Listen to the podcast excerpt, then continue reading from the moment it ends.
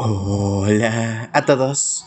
Nada me faltará, episodio 21, que se basa en el Salmo 4, que dice en su verso 8, En paz me acuesto y me duermo, porque solo tú, Señor, me haces vivir confiado.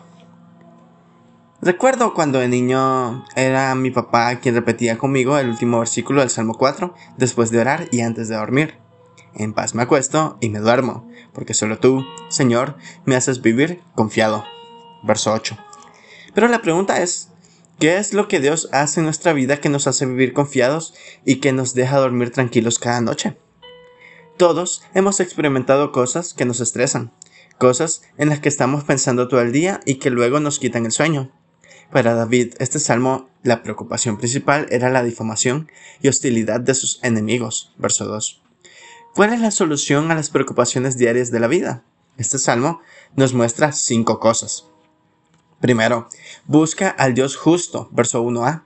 David sabe que Dios es la única fuente para obtener justicia en su vida. Finalmente, en Jesús, David recibió la justicia de Dios. Romanos 3, versos 25 al 26.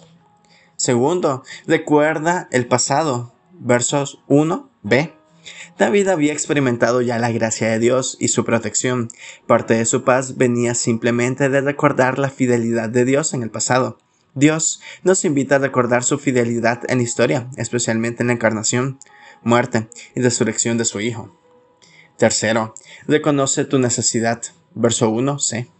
David necesitaba misericordia también, tanto como sus enemigos. Él reconocía que él también era pecador. Ama a tus enemigos. Verso 4a. No sé si David tuvo oportunidad de expresarles personalmente a sus enemigos su deseo para con ellos, pero por lo menos aquí lo expresa. Él quiere que se arrepientan y que su arrepentimiento los lleve a obras que glorifiquen a Dios. Mediten en sus corazones sobre la santidad de Dios. Arrepiéntanse y vivan para Él.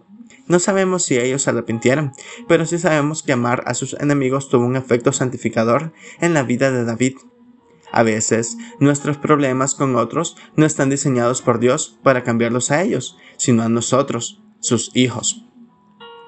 Por último, en el punto 5, encuentra un mayor gozo. Verso 7a.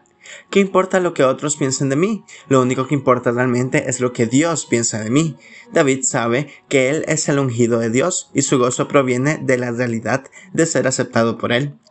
Como descendiente de David, Jesús es el verdadero ungido de Dios y en Él encontramos la confianza absoluta de que el Señor me escucha cuando lo llamo. Verso 3b. Las posesiones y el reconocimiento en este mundo no son nuestra esperanza. Nuestro gozo no depende de lo temporal, sino de lo eterno. Aunque hay muchas cuestiones y sigan cuestionando la voluntad de Dios, la bondad de Dios, por las tribulaciones presentes, David sabe que la bendición final de la gloria de Dios es suya. Verso 6. Es por eso que podemos dormir en paz hoy, aun cuando sea nuestra última noche de vida. En Jesús podemos vivir confiados cada día. Muchas gracias por escuchar.